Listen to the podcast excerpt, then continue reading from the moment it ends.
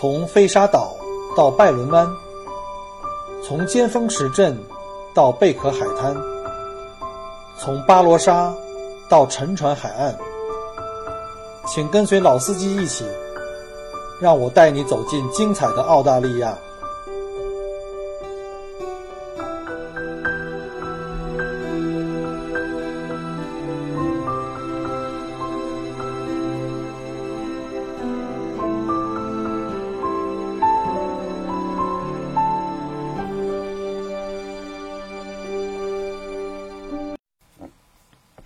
各位亲爱的听友，大家好，欢迎再次收听麦口国聊澳洲。今天是二零一八年七月二十六号，星期四。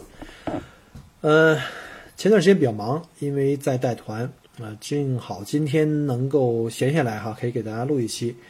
呃，我之前呃讲过一期关于这个我的移民心理路程，然后呢，有一些这个听友呢非常非常不错啊，给我一些鼓励，然后呢，甚至有人给我约稿。说你这个讲的这个是心理路程，但是我们真的想了解一下你当年从中国办移民出来的这些流程是怎么办的。我相信问这些问题的听友们可能都是比较感兴趣，是不是要考虑移民到澳大利亚，或者是移民到其他国家？还有一些呢，就更加的那个什么了，就说已经递了这个移民申请，可能在等批了。可能最近问的这个问题是比较多的。呃，说已经在递了这个幺八八的这个移民申请，呃，还不知道什么时候批，然后也快登录了。然后看我之前发过这个，在朋友圈里发过这个盖房子、买地建房的这个信息呢，又让我说能不能聊一下在澳大利亚买房，或者是自己买个地建个大 house 的这个经历。啊，因为时间关系呢，我那个建房这个可能还得再等一段时间，攒点材料，因为那个房子是去年九月份买的。然后买完以后呢，找公司给拆掉，后来又找了一个建筑商帮我去做设计。上个礼拜才刚刚开始挖地基，现在把水泥地基做好了，现在开始起木头这个梁。因为这儿的房子都是木头结构的，所以呢，现在这个材料还没凑太齐。我也呢在慢慢把我那整个从买房、买地、建房的这个流程再梳理一下。呃，那就先讲讲。今天主要是想跟大家先分享一下，就是我当年移民到澳大利亚是怎么办的。这个可能是有一些有移民想法的人呢，呃，现在可能正在想考虑的一个问题。当然，我那时候比较早了，我是二零一零年递的这个移民申请，那个时候我们的签证类型叫幺六幺六三，所以呢，在澳大利亚呢，有一大部分的这个中国来的新移民，就这种商业投资移民呢，我们当时有个代号叫幺六三，就这个群体。那现在呢，就是变成了这个叫幺八八。那幺八八呢，跟当时幺六三呢有一点点不同，但是我相信都是换汤不换药吧。呃，那今天就就这个话题呢，我就想讲一下当年我从中国来移民过来的这个呃流程。其实说呢，我这移民经历哈，可能听过我前一期节目的这些听听友，可能会有一点概念，就有点印象。其实我这个移民经历比较有戏剧性啊。这个很多地方可能不适合做推广，你们就不要去拷贝了，了解一下当个乐子就完了。其实我一开始啊，我们一家人根本没有过想要去移民的这种想法，真的一点儿都没有。说实话，我们当时我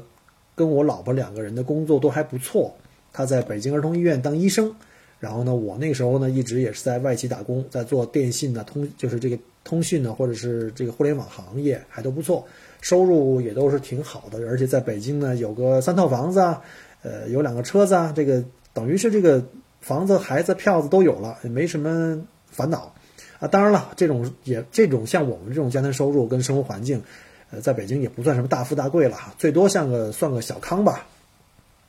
反正在北京的小日子过得也挺美的。我们又是北京的户口，然后在学区也有学区房，孩子上学的问题呢，也都呃基本上也不是特别的操心。而且那个时候北京吧，也还真的没那么夸张，说现在这种什么雾霾呀，上动不动就爆表啊。当时空气有不好的时候，但是还没那么夸张，就觉得好像早晨起来有点雾。然后呢，每年到到了冬天呀，这个经常发烧、咳嗽啊，上呼吸道感染，这是也是正常的啊，呃，流感嘛。但是不像现在这个好，这个雾霾简直都快看不清对面的人了。然后我记得我离开北京那会儿啊，这个堵车。还一天就才堵两次啊，就是叫早一次晚一次，就是从早高峰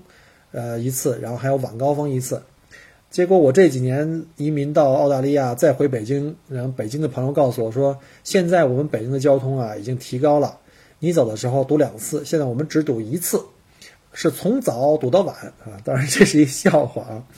好，然后我就讲讲我这个当时为什么就考虑去移民。当时候二零一一年的时候，呃，二零一零年的时候呢，有一个朋友到我们家来，呃，来喝茶聊天儿，然后呢想跟我商量啊，想跟我一起做个。开一个公司，呃，做点买卖，呃，干两年以后呢，他好攒一点资历呢，就可以去这个投资澳大利亚做这投资移民。然后同时呢，非得揪上我一块儿去听那个移民讲座，呃，好让我也了解一下澳大利亚的各各种的这个好啊，然后呢，如何能达到这个移民条件。当时我对这个并不是特别有概念，对这个移民，但是我这个是一个爱学习的孩子呀，我一想，那既然可以帮一下朋友，自己也了解一下呗，就去了。当时我去听了一下呢，发现那个当时的这个澳洲投资移民呢，叫做幺六三，这签证号叫幺六三。但不过现在这个幺六三在我们登陆几年以后就取消了哈。现在就是我刚才讲过了，叫幺八八，幺八八又分为幺八八 A、幺八八 B、幺八八 C 啊。这个具体的这东西，以后有机会再跟大家在下一期再讲啊。那我们那回去的是一个据说做澳洲方向这投资移民大家公司，叫澳什么什么公司哈，我们就不再具体讲了。然后听他们听他们讲座呢，当时呢就是了解了，就是基本上分两步走。第一个呢，你首先要在中国国内啊，要拥有一家公司，并且呢，在这公司里面的股份要超过百分之三十以上，而且你要是直接参与经营。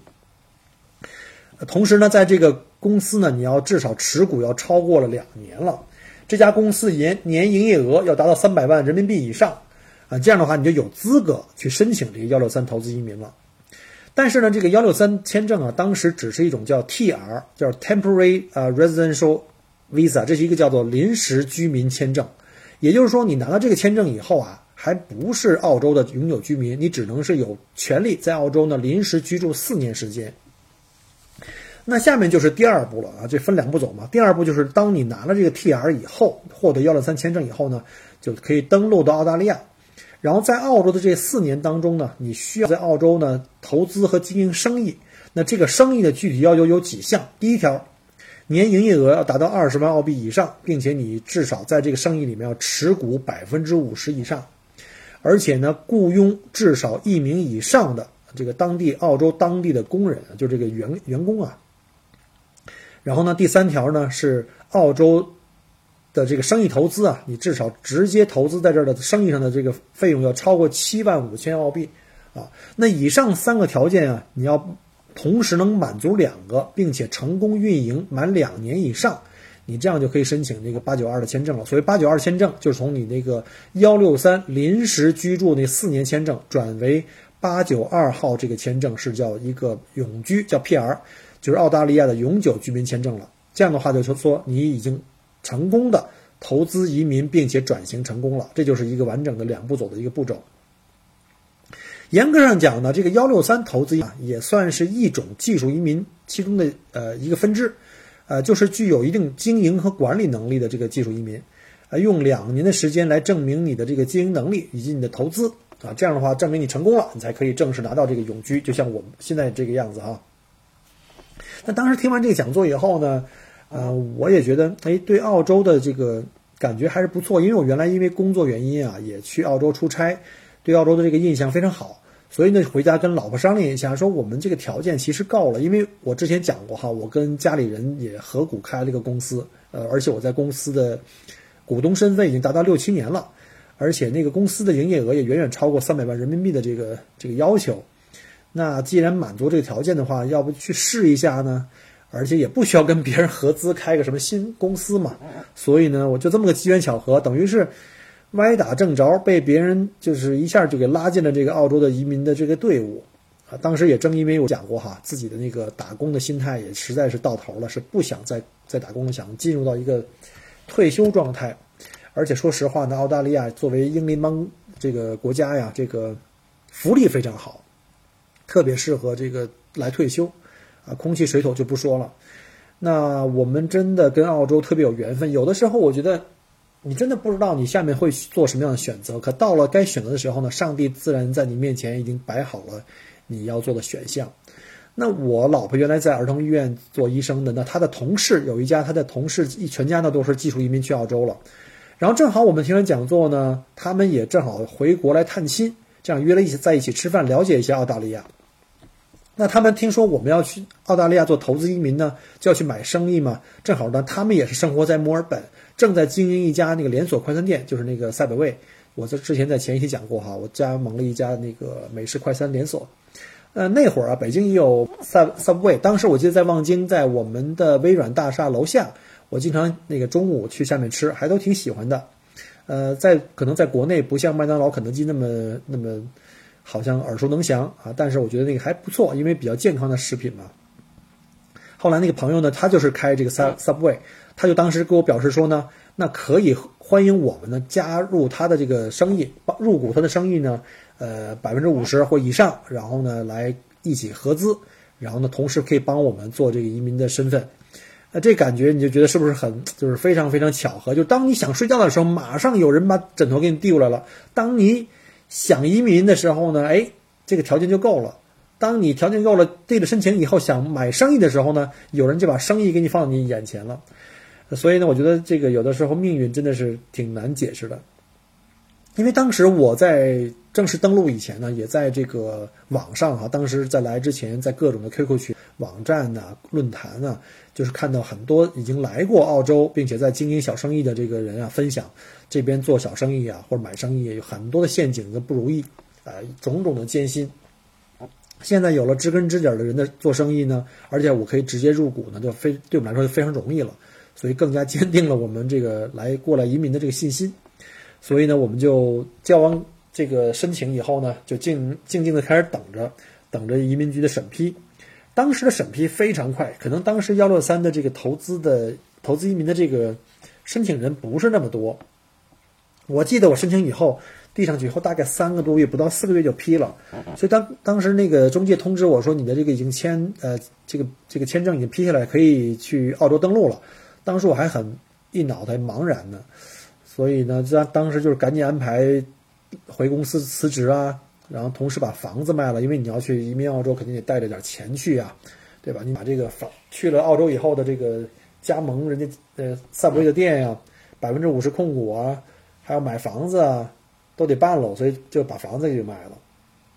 然后之后就是什么收拾各种呃家当，买机票，然后就踏上了我的移民之路。我还记得特别清楚，是二零一一年的十月三十号那天，我到达了澳大利亚，然后到达墨尔本，然后到了登陆澳洲的第二天呢，我就直接去那个朋友的赛维店去实习上班去了。啊，先喝口水啊。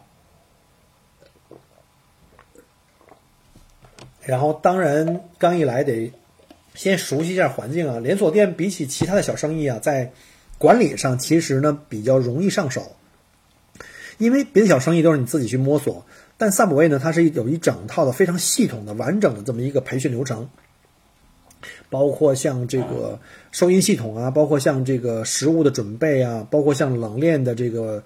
控呃这个食物的安全啊，店内的促销啊，食品卫生啊，员工管理啊，订货呀，销售报告啊，都是有一整套的说说明的。所以呢，只要你英语还过得去，啊还不错，应该说啊过得去，可能这个有标标准的。呃，你只要照着他这流程去做的话，都是比较容易的。所以呢，我去了以后，大概花了一两个月时间，就可以把这套流程全部都搞定了。而且可能因为我的工作原因吧，这些年他差不多二十年都在 IT，都在这个外企上班，有几家公司就是基本上英语就是我的工作语言，所以占了一定的优吧，就是比吃香。而且当时我记得我考雅思是。考了七分，然后那个中介还跟我讲说，他说你你你真牛，说可能是我们经历过的所有经办理过的幺六三里面唯一一个英语这么好的，这可能跟我的工作经历有关。但是确实是英语好的话呢，会对你过来做生意或者是接一些这种生意的话的一些难度啊门槛就会降低，就不会那么那么觉得那么困难。因为是自己朋友的店呢，就不用像其他的幺六三那些移民啊，首先要找。移民中介帮忙，或者找生意中介帮忙，这里的陷阱非常多哈。这个这个有机会我后面再会讲。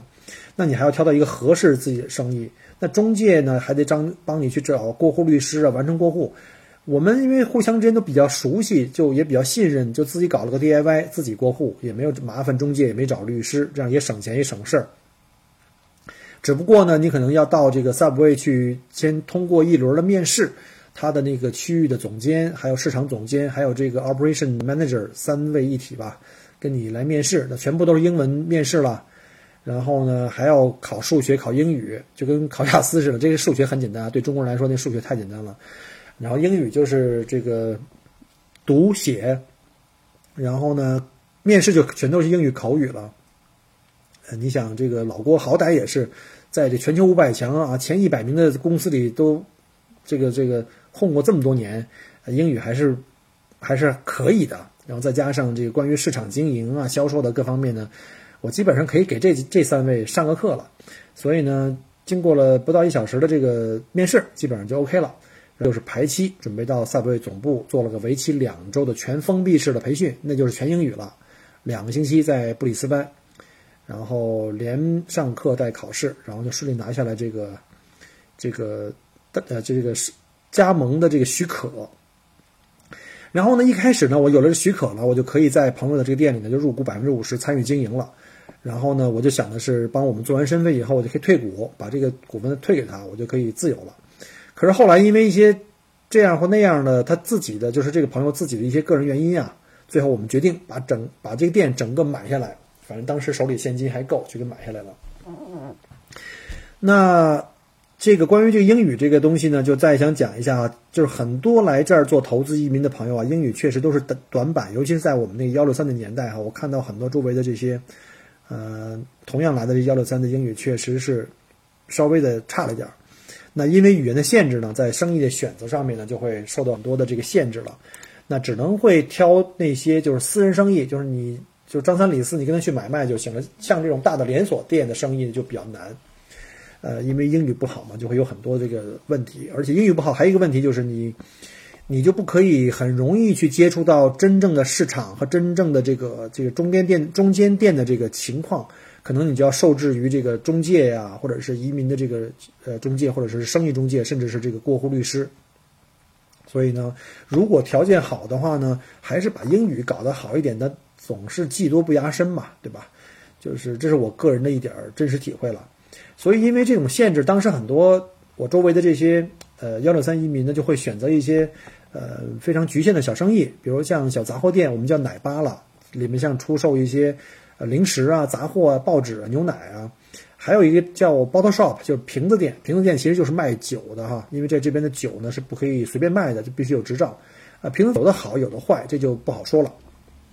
然后呢，还有像光盘出租店，这属于是个夕阳企业。我听说好几个买了这个店的这个华人呢，最后拿完身份以后，把店就给关门，就给扔了。就算扔了，因为，因为现在谁还看 DVD 呢？现在都从网上看了，或者是怎么样的。然后还有像卖烟的店，因为卖烟也是这个，呃，要有执照的，特许经营的，所以就这种小买卖做的比较多。还有像呃炸鱼薯条店啊、餐馆啊，但是都很是非常辛苦的，都要自己亲自亲力亲为的去当厨师的，因为你雇人就很贵，而且都不靠谱。但是优点呢，就是这种店呢，哈，语言要求不高。呃，缺点呢就是特别拴人，一周七天都得开，呃，你不能随便不开的，别人一投诉你的话，这是不行的。呃，有的店呢，尤其是有的在市区的这种，就是在或者在居住区，可能竞争的比较激烈，那都生意不好做，利润不高，挣的那点钱都没办法雇人，只能自己干。自己干的话，那这赚的赚的钱就是自己的时间啊，也看着挺痛苦的。所以你看看那些早早期的那些移民啊，都把这个拿完身份以后，都好好庆祝一下，把店扔了以后或者卖了以后。好好的玩一玩，奖励一下自己。真的，有的人是把自己搞得很疲惫，把这个移民的过程啊，就是感受非常差，非常痛苦。那我的情况不太一样，我自己倒没那么痛苦，因为我后来是因为我自己不喜欢被拴在那儿，所以我就雇了个经理。啊，所以呢，我雇了经理以后，我就可以自己自由了嘛。所以这个相对来说，就我就多花点钱，那就少遭一点罪嘛。还是建议各位，就是如果方便的话，还是把英语提高一下，因为毕竟你就算不做生意这个事情，你来澳洲去移民的话，将来沟通英语要好的话，沟通就比较容易。那出门办个事儿啊，都相对来说方便点，给你提供很多便利。啊，也不会这个被什么中介律师啊牵着鼻子走啊。那现在啊就没有幺六三了，现在相对应的叫幺八八啊。那我们当时叫幺六三 A，那对应现在就是幺八八 A。幺八八现在是打分制的哈，那你如果英语好的话还会有加分儿。那这个改变呢，就是因为之前啊来澳的这个大批的幺六三英语比较差，这个融入呢比较比较不是很顺利，所以呢在政策上的移移民政策上才出现这种改变。那当然在这里啊也要说一下，在澳洲的主要买生意的这个这投资移民的一些注意事项。呃，第一就是房租成本，在澳大利亚呢投资啊有两个大的陷阱，大家要一定要小心，一个叫房租，一个叫员工。房租呢？这个澳大利亚的房租是相当贵的，呃，有一句这样的话，就是在这个做小买卖的人中间都很了解哈。澳大利亚的房东可能是全世界最贪婪的，呃，这个是真的，我真的是有非常非常清晰的这个呃体验，因为之前我的那个生意啊，房租为前一个呃朋友不想做了，就是因为房租越来越贵，成为一个很重要的成本，他们的利润就越来越低，而且他们还是贷款。好在呢，我还不是贷款，我不用还利息，我是全砸下来的。但房租的话，它十五年以前签的约，就一年一年往上涨到涨到最后会非常高，每年百分之三到三点五的一个三到三点五的一个增长。那到我接店的时候，大概它的房租已经每年到了七万两千块。但是我比较运气哈，就是我接到以后两年以后，这个房租到期了，两年还是三年，然后呢，那个时候就有选择可以跟他们去重新签约，或者我搬走。当时特别巧的是，我旁边有一块地方空出来做新开发，那个地方比我现在位置更好，我就拿这件事去跟他去谈。当然还有一个就是在 Subway 总部啊，总部有人专门帮你去跟他讨价还价，就这样的话，你的那个 bargaining power 就会大一些，就会强一些。然后我跟你讲，你要不降我就走人，反正他这边也不好出租，因为周围竞争很激烈，好几家像麦当劳、肯德基还有 Subway 这三大家全都在。还有像澳洲本土的这个 Red Rooster 啊，还有很多其他的小的那个披披萨店。那我们要是我要搬走的话，没有人敢在这开生意，因为竞争太激烈。后来房租就给我们降到四万五，从七万二降到四万五一年，那我就能省很多钱呀！我就什么都不用做，已经挣了，对吧？挣了这个三万多块钱，所以我觉得都非常非常好。所以这个成房租成本要特别小心啊！所以我就特别建议，如果是有很多人想考虑说进 shopping center，就进那个大 shopping mall。那里的店要要小心，虽然 shopping mall 里面的流量人流量很大，同时呢那里的竞争也很大，而且很多 shopping mall 呢每天五点关门，可能你的这个这个餐馆只能开中午啊，早餐就不可能了，因为开门晚嘛。那晚上五点关门还没开晚饭，所以虽然流量大，但是竞争激烈，而且你的这个开餐的时间短。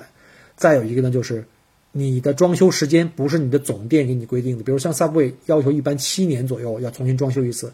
很多双门三店甚至五年不到就要让你装修，而且你装修，比如说你找一个装修队，可能五万就搞定了。对不起，不可以，必须是他指定的，那那就要八万、十万。这个里面的故事你就懂了吧？这里很多猫腻的，所以这要小心啊。双门 center 是一个坑，尽量不要碰。刚才还讲过一个员工成本，澳大利亚的员工啊，这个最低工资是全世界最高的。我们知道澳大利亚现在，我记得前去年吧。呃，最低人工工资又涨了，好像是十八块几块，十九块，将近是二十块澳币了。那一小时二十块澳币的人工呢？你乘一下五点多，现在我查了今天的澳呃跟人民币的汇率是五点零五，那就是一百块人民币一小时啊！这是个普通的，就是端盘子的这个服务员。你知道，在美国很多州的成人的这个工资水平，最低的工资还在八到十块钱美金呢，我们比他贵一倍，所以很多。就是听友啊，或客人到澳大利亚来玩的时候，会发现澳洲的消费怎么那么贵？没办法，高福利国家，高工资，高福利，那就是这是一个很大的成本，再加上百分之将近百分之十的这个 super，就是我们的这个养老金。所以呢，这边老板你要考虑好房租，还有你的员工成本，它是你运营中间最大的两个这个成本中心的这个呃因素了。那关于这个开店类型，我不敢说我是专家，但是我。建议哈，像这种白人的文化的一些东西，比如说像厅，或者是像咖啡厅。虽然 Subway 也有咖啡，但它不是以咖这个咖啡厅的形式，它还还是属于快餐，入门门槛还相对比较低。像有一些咖啡厅呢，确实要小心，就是华人接店的话，很可能生意会掉，因为，呃，你前面的咖啡师最好不要用有色人种。这不是我。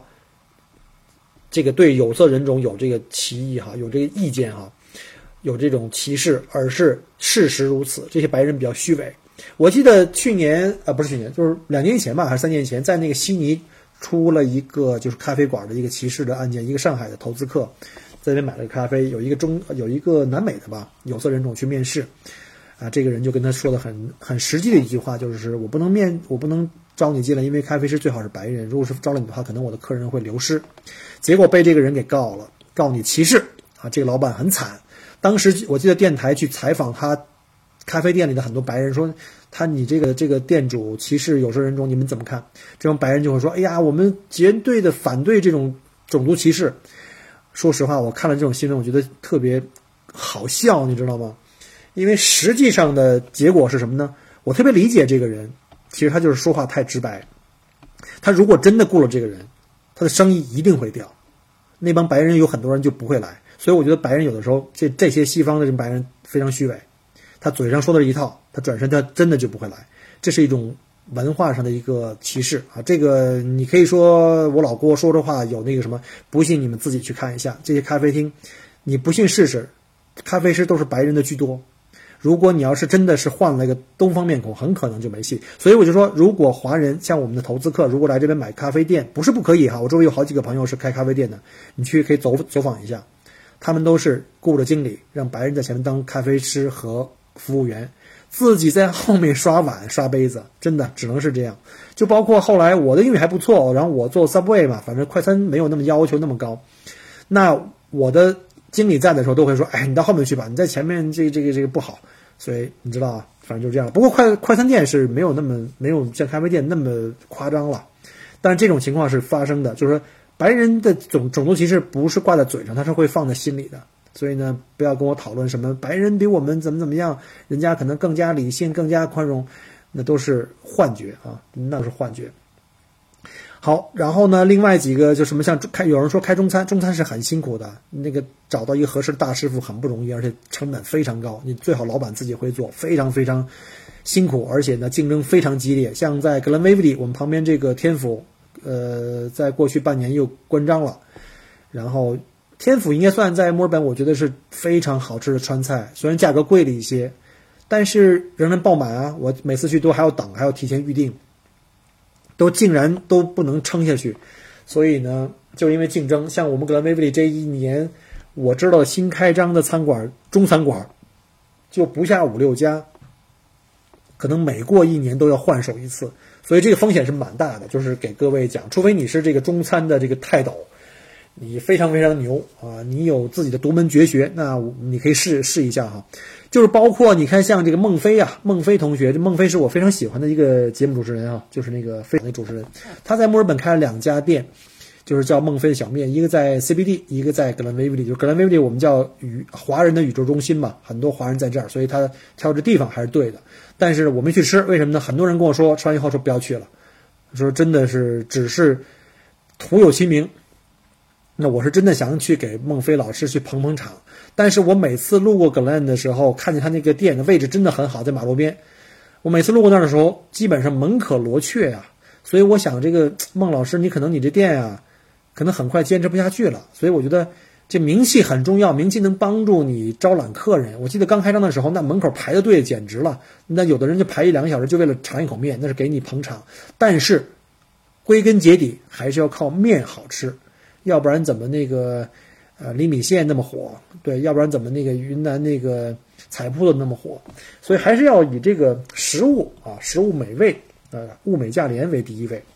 OK，那我再说一下，那我们当年这个幺六三到底来了都开了哪些店啊？刚才我讲过，像奶吧，我们叫 Milk Bar，还有叫瓶子店，叫 Bottle Shop 是卖酒的，还有卖烟的。另外呢，还有像披萨做披萨的哈，也很辛苦的，非常非常辛苦，因为澳大利亚。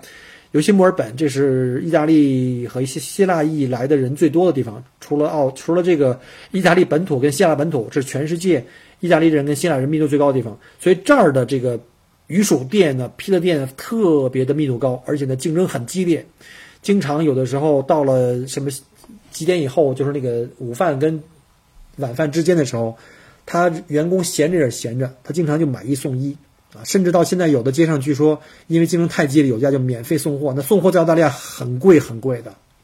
而且他就打出广告来，我要是送晚了，我要是送晚了，我免费给你吃，这是很风险很大的。我旁边原来那个 Big Baba 就是，他们家就是订了一个可能三十几人的一个餐，结果送餐的时候很倒霉，车坏了，真的是免费给人家吃了，损失非常非常大。这就是这个竞争啊，这个竞争带来的。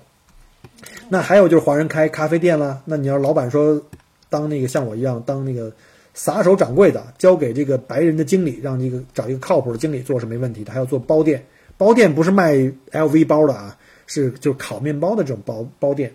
然后再有就是做贸易啦，比如说做贸易有出口贸易和进口贸易，比如把澳大利亚的的羊绒制羊毛制品啊，呃肉制品啊，奶制品啊，或者是澳大利亚红酒贩运到中国去啊，或者是说从中国找了一些东西弄到澳洲来。像我这周围有个邻居，我一个好哥们儿，北京的。呃，这白总，他就比较厉害，从国内搞了好多好玩意儿、稀奇古怪的东西到这儿来卖，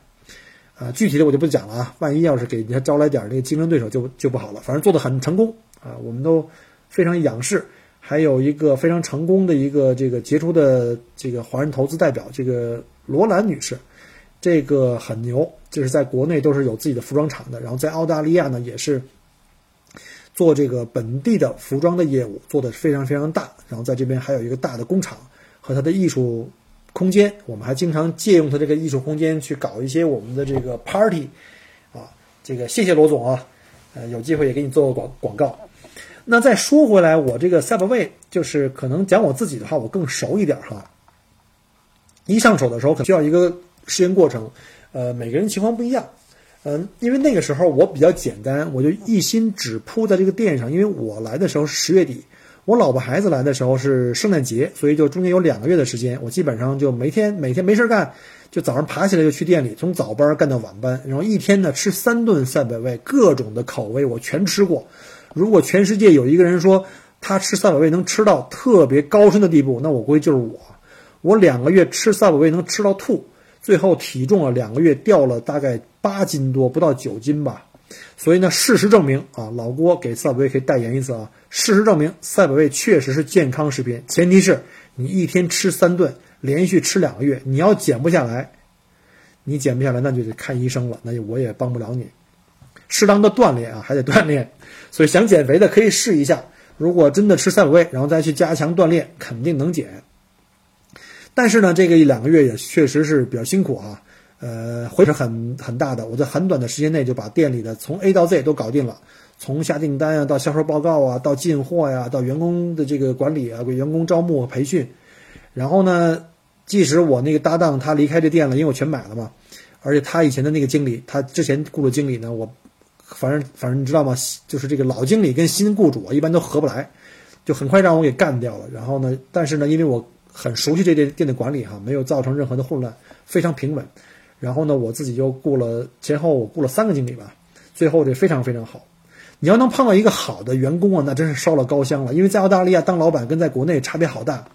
在澳大利亚的员工都是大爷，你得哄着他。今天这个有事儿不来，明天那个又休病假，他有的时候根本就不是说病了，就是不想来了，就找个借口。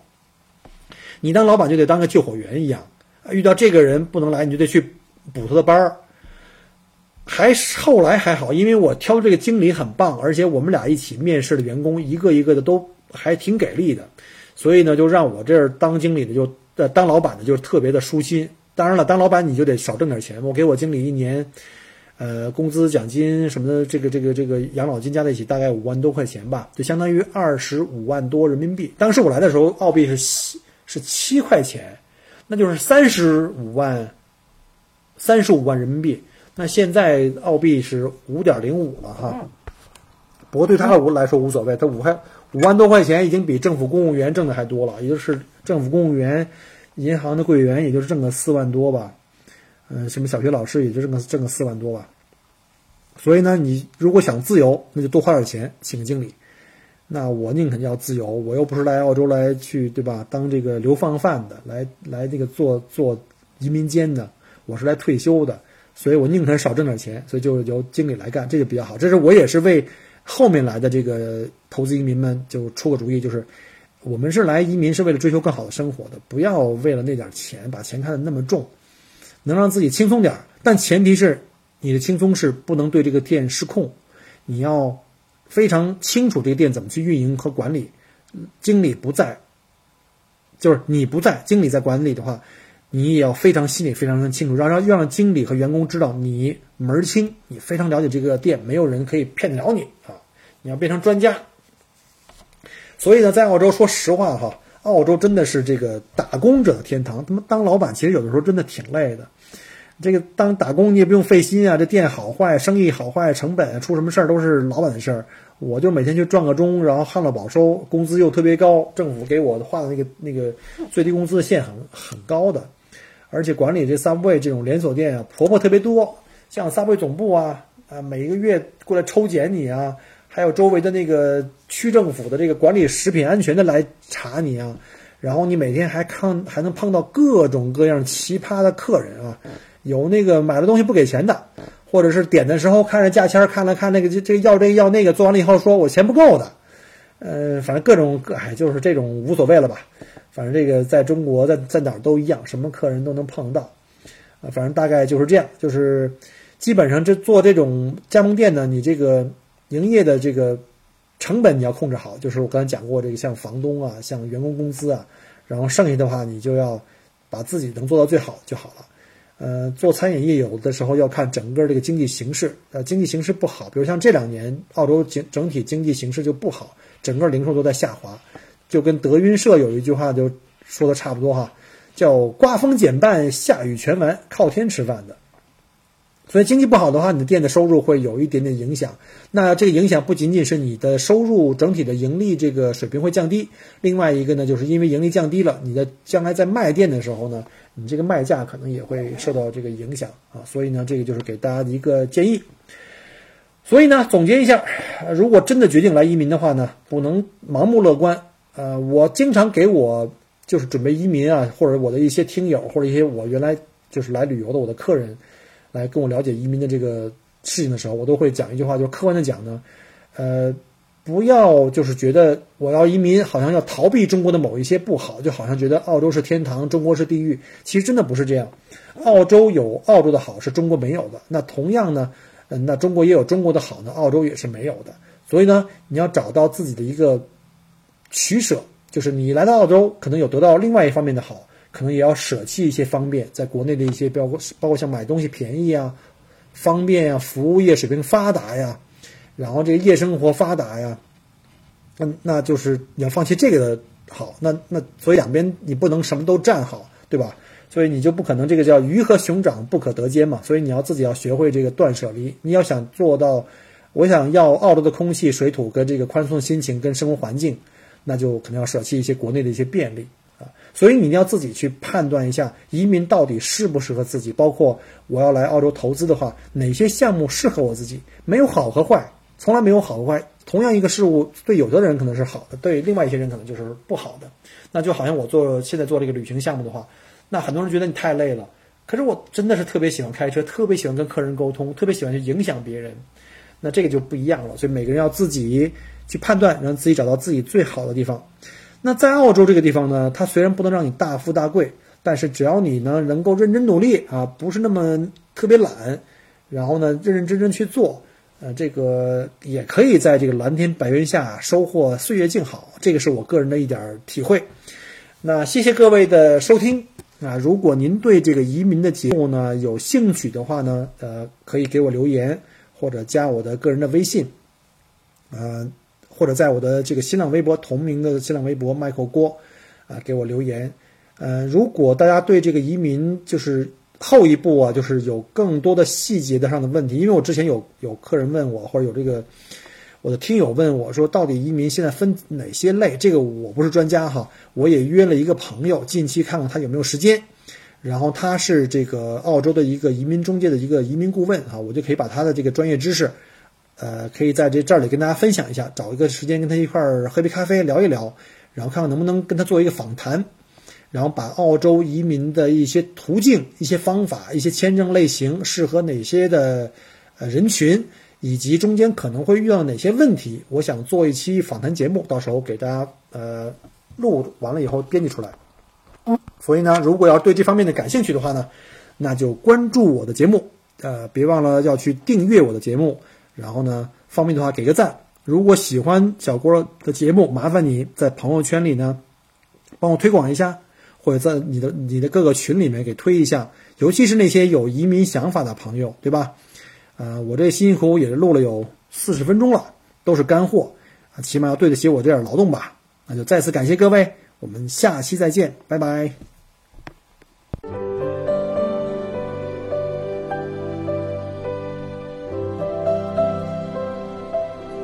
很开心您能够关注并收听我的节目。如果您觉得还不错，